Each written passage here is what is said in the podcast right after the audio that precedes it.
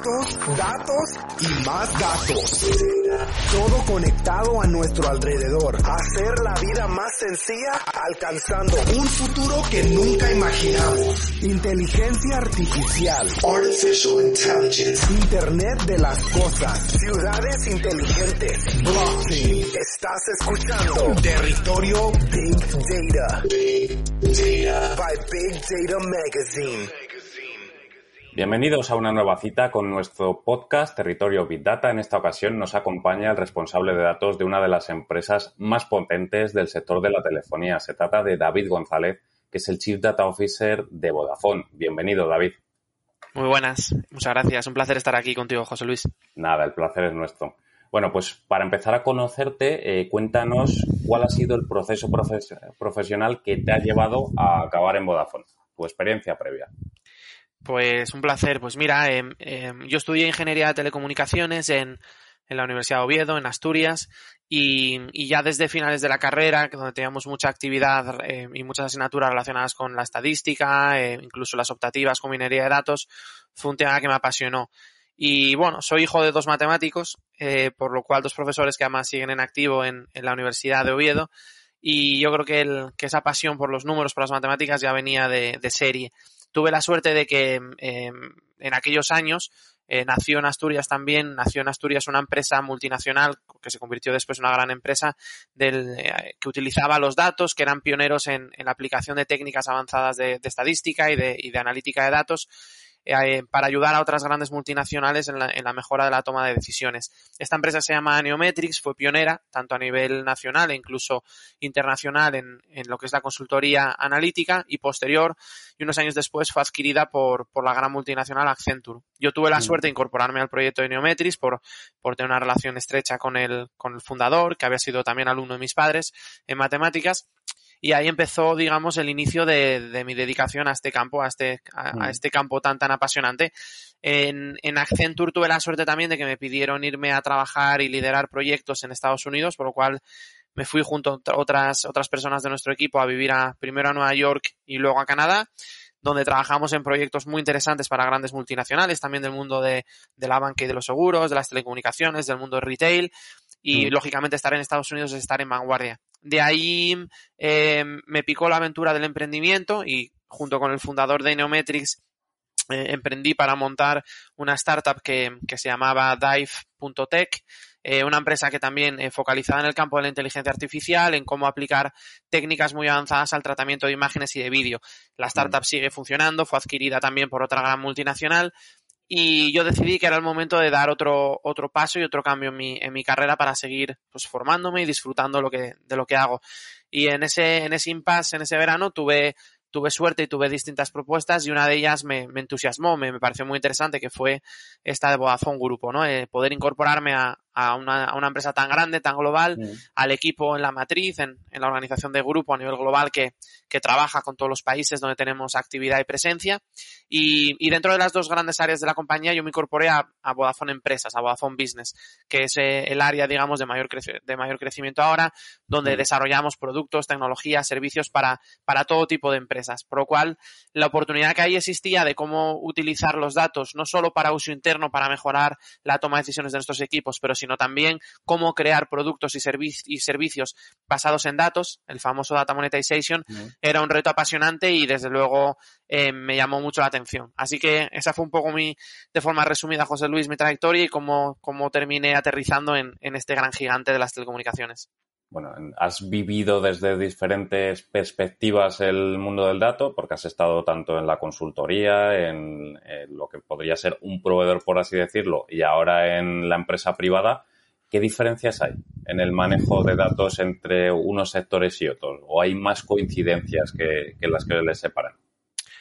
Bueno, yo creo que hoy en día las principales sinergias tienen que ver con, las oportunidades y con los retos, en realidad.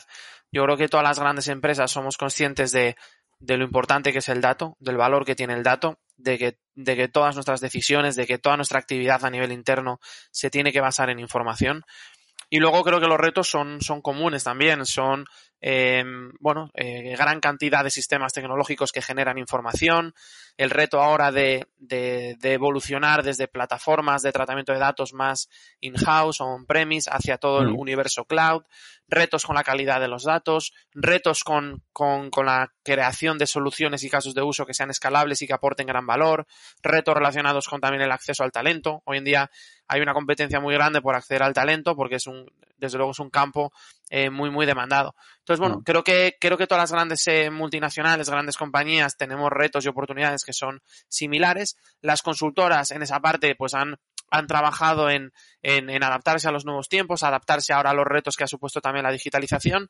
Ofrecen servicios que van desde más el apoyo puntual que necesitamos en, en picos de, trabajo a obviamente soluciones eh, eh, end-to-end, plataformas, etcétera. Nosotros trabajamos con muchas empresas que, que nos aportan valor y con las que tenemos eh, colaboraciones muy, muy interesantes y también mucho lo hacemos in-house con nuestros equipos de, científicos de datos. O sea que poquito el, esa es la, la, perspectiva. Creo que es muy, muy interesante hacia donde el mundo está yendo.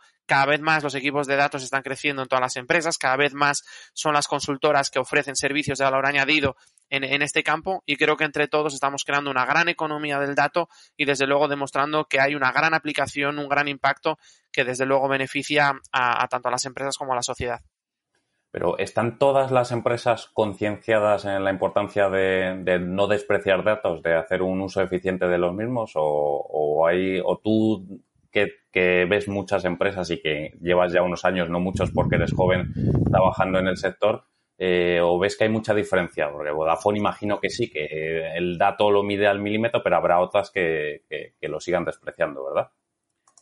Pues a ver, tiraría piedras contra, contra, nuestro tejado si dijera que, que sí que veo empresas que, que, desprecian el dato y aparte que no, no lo veo. De hecho, pasé muchos años trabajando en consultoría y, y de verdad pude confirmar que todas las empresas estaban invirtiendo cada vez más eh, desde distintos ángulos y con distintos objetivos, pero sí en cuanto a eh, cómo potenciar el, el uso de, de, datos, cómo crear activos de información que se puedan utilizar de forma transversal en la organización. Mi percepción es que todas las empresas lo están haciendo. Mm. Me parecería muy raro encontrarme una empresa que no lo haga. De hecho, José Luis, mi frase siempre aquí es el dato es el agua del siglo XXI. Hay mucha gente que dice que es el petróleo como si fuese una fuente de riqueza, que, de, que es un ángulo probablemente mucho más económico al, al, dato. Yo hablo de es el agua del siglo XXI porque creo que las empresas que hoy en día no están utilizando bien la información, utilizando los datos de forma segura, eficiente, mm. son empresas que, que, están perdiendo una gran oportunidad en el mercado, son empresas que van a sufrir, son empresas que van a tener muchas dificultades y, y muchos retos. Y en tu empresa, ¿qué importancia tiene la figura del CDO? Es decir, reportas al más alto nivel, tienes mucha gente por encima, tú notas que te tienen verdaderamente en cuenta. A ver, yo a nivel personal tengo mucha suerte porque sí que me considero una persona pues eh, muy privilegiada, muy mm. responsable.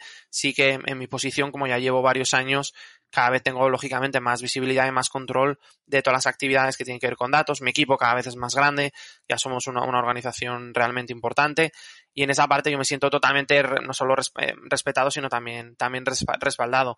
Habitualmente la figura del CDO suele reportar eh, eh, probablemente a tres personas distintas en una empresa. Puede reportar a, a, a la gente de tecnología, es mm. decir, el CTO barra barra CIO, que suele ser la persona responsable de los sistemas de información, de, de toda la parte tecnológica.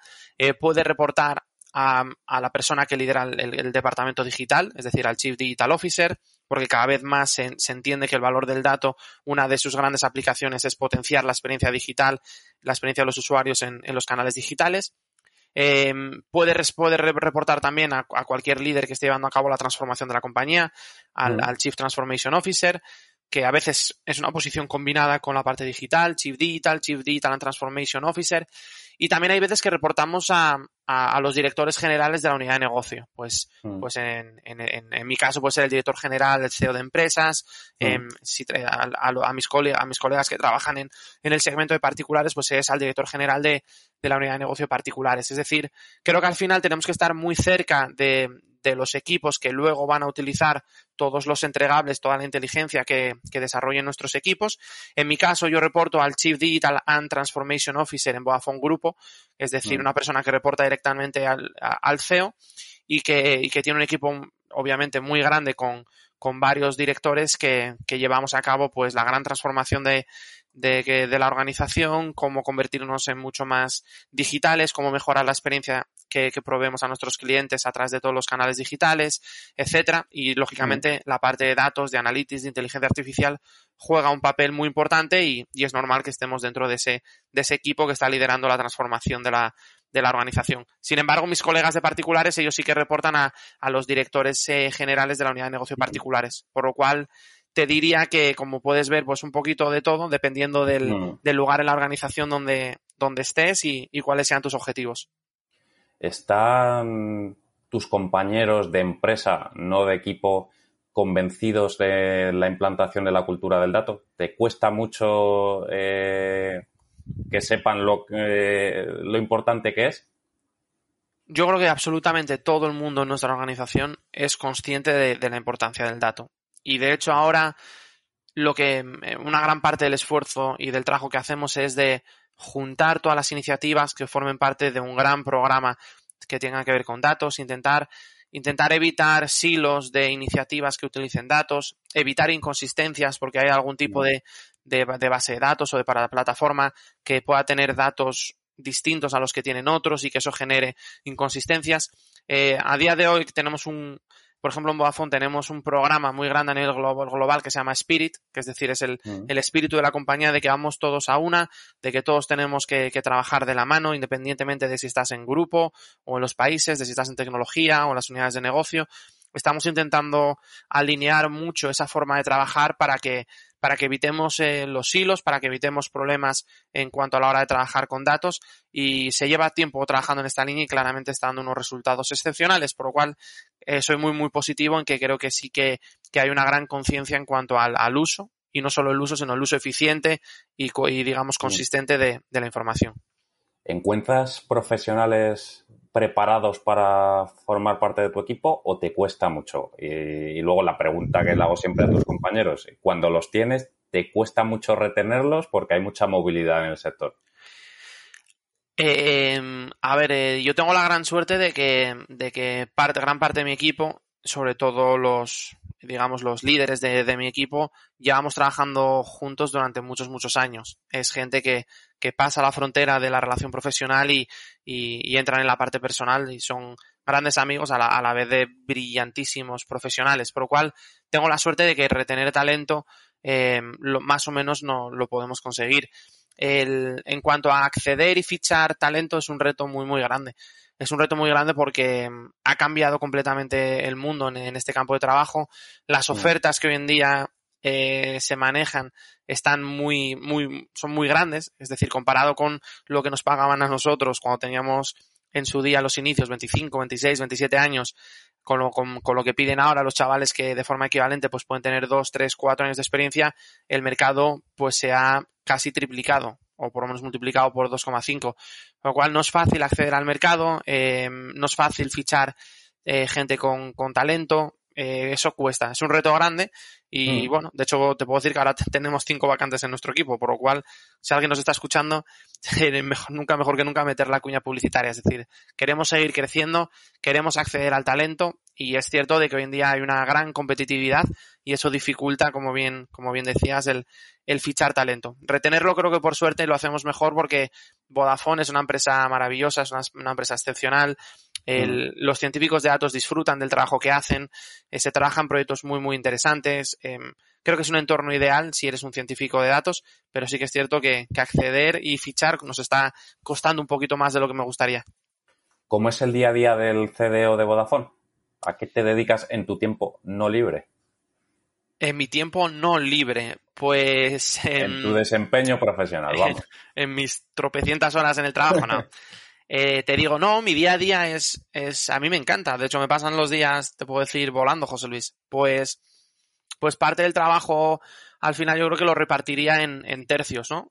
Un tercio del trabajo tiene que ver con, con, con, el trabajo con mi equipo, con alinear con mi equipo, entender el progreso de todas las iniciativas que llevamos, explicarles temas de estrategia que, que lógicamente, pues, pues yo formo parte y, que quiero trasladar luego a iniciativas basadas en, en, datos. Al final eso es muy importante, José Luis, que todo lo que hacemos en datos eh, y en Analytics sea una derivada también de la estrategia global de nuestro CEO, sea claramente una prioridad de cara a ejecutar de forma satisfactoria nuestra estrategia.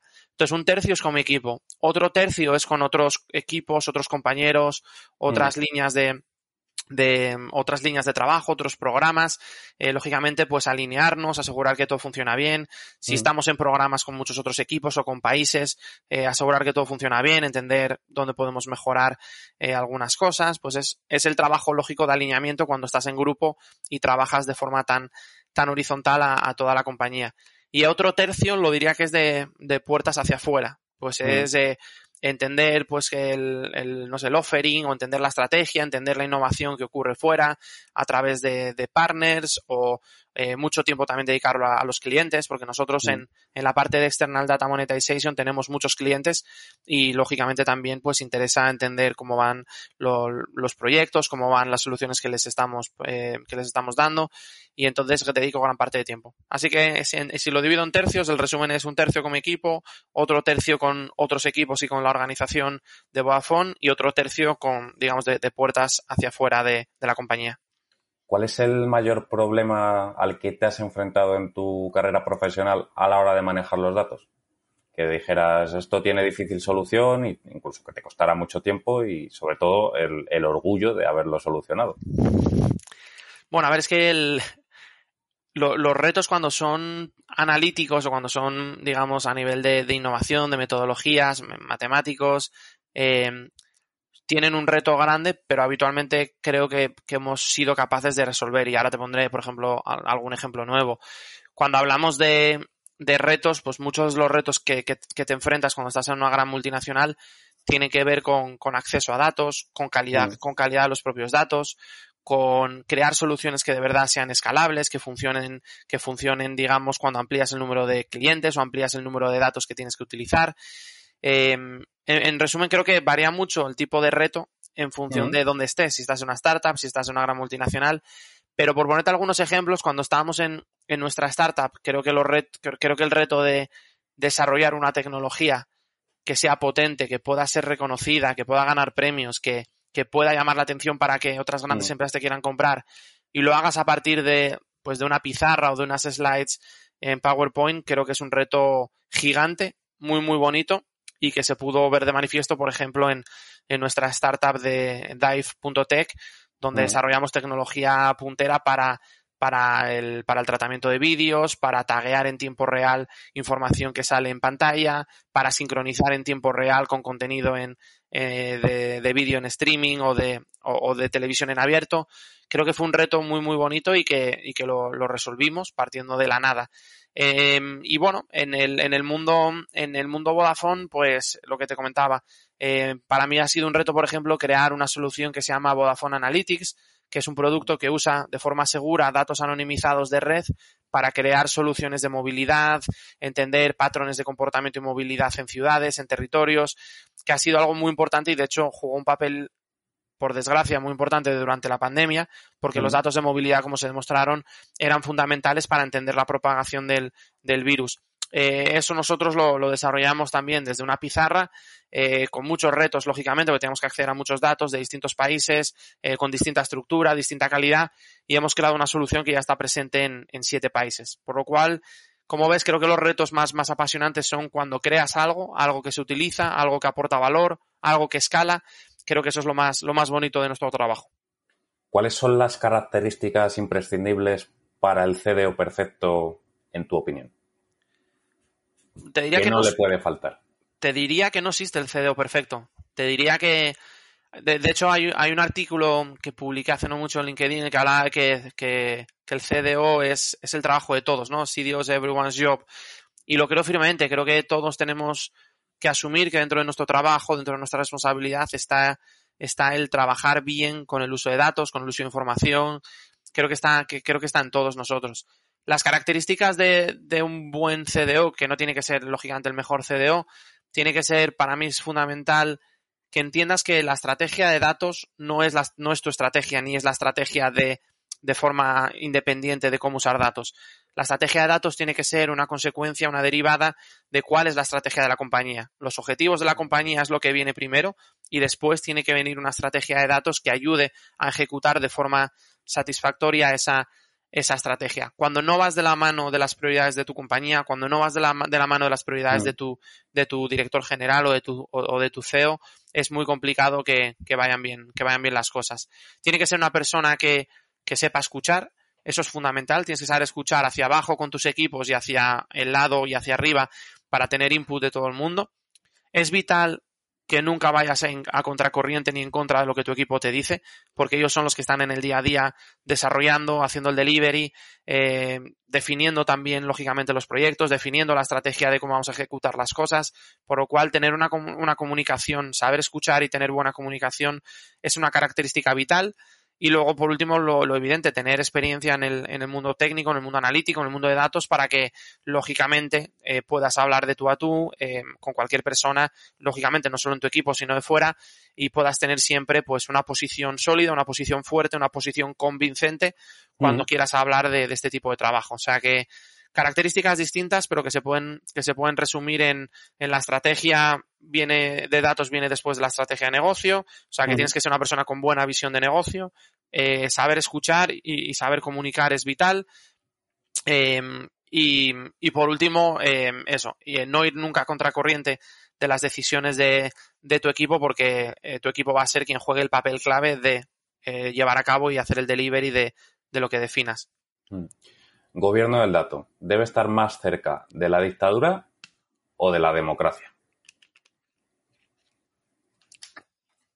Cualquier político te, diría de la, de la democracia. ¿O no? bueno, hoy en día no sabes ya, eso es verdad, nunca sabes. Em, yo es que tiendo a pensar que el, que el gobierno del dato tiene que ser tiene que ser una iniciativa que proteja los intereses comunes de todos los que formamos parte de la organización. Por lo cual creo que, que tiene que haber un componente de, de, democracia, porque creo que la democracia, si explicas bien cómo vas a llevar a cabo la estrategia del gobierno del dato, es difícil que tengas gente que vaya en contra de, de, de esa estrategia. Por lo cual es siempre, y como era de esperar, mucho más cerca de lo que es el, la democracia en cuanto al, al, gobierno del dato. Nosotros lo estamos llevando a cabo y, y estamos funcionando de forma muy, muy eficiente. Hemos tenido algunos retos y probablemente algunas barreras que, echar abajo, pero en el momento que explicas las cosas, que entienden, que la gente entiende por qué es la necesidad de llevar a cabo una estrategia muy sólida en cuanto al gobierno del dato, sueles contar con los apoyos de todo el mundo, aunque les vaya a costar algún esfuerzo extra. ¿Cuáles son los proyectos a medio largo plazo que tenéis en, en Vodafone referentes al, manejo del dato? Bueno, eh, todos los que te puedas imaginar que puede tener una gran empresa de, telecomunicaciones, desde, em, lógicamente, convertirnos en una, empresa muchísimo más digital y ser más digitales implica utilizar también mejor los datos en los canales digitales, mejorar todos los temas de personalización, de experiencia de cliente.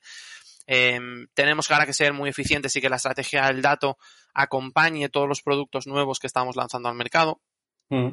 En su día todo el mundo pensaba que Vodafone era simplemente móviles y tarifas de móviles, pero es que hoy en día el portfolio de productos y servicios que ofrecemos es inmenso. Eh, no voy a hacer publicidad para, para, no estar tres minutos hablando de ello, pero es enorme. Entonces, los datos tienen que acompañar todo ello para que garanticemos que podemos entender bien lo que, los productos que los clientes compran, eh, tener una buena visión de cómo está funcionando cada producto y así un mm. largo, un largo etcétera. Tenemos que seguir desarrollando nuevos productos y servicios basados en datos porque además muchos de ellos son un compromiso con la sociedad para, para, reducir temas como el fraude que existe hoy digital y financiero, para ayudar a la administración pública a tomar mejores decisiones en base a la movilidad y un largo etcétera.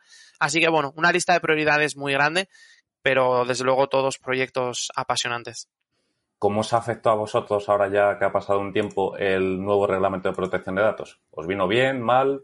Yo creo que bien. mal y luego bien. Yo creo que muy bien. Es, es, similar a lo que te comentaba antes del gobierno del dato creo que haya regulación que protege los intereses de la sociedad es algo siempre favorable. Y no, siempre, lógicamente, pues tuvimos que llevar a cabo algunas inversiones para, para garantizar 100% toda la normativa legal que se había definido y aprobado dentro de, este gran marco general de protección de datos y, y lo cumplimos a rajatabla y de hecho eh, creo que es una, una, gran, una gran noticia. Cuanta más, cuanto más transparencia hay con las personas eh, eh, de cómo las empresas utilizamos los datos, más confianza las, las, personas van a tener en nosotros y desde luego ellos son los que son dueños de decidir para qué se usa su información, con qué fines, con qué usos y desde luego que puedan tomar esa decisión y, o modificarla en cualquier momento dentro del ciclo de vida de la relación que tienen con las empresas. Pues muchas gracias, David. Ya con esto nos damos por satisfechos. Hemos aprendido un placer. Ha sido un placer, José Luis, enorme. Pues nada, y muchas gracias a vosotros también por escucharnos y seguirnos cada día en bigdatamagazine.es. Datos, datos y más datos. Todo conectado a nuestro alrededor. Hacer la vida más sencilla alcanzando un futuro que nunca imaginamos. Inteligencia artificial. Artificial Intelligence. Internet de las cosas. Ciudades inteligentes. Blockchain. Estás escuchando Territorio Big Data. Big Data. By Big Data Magazine.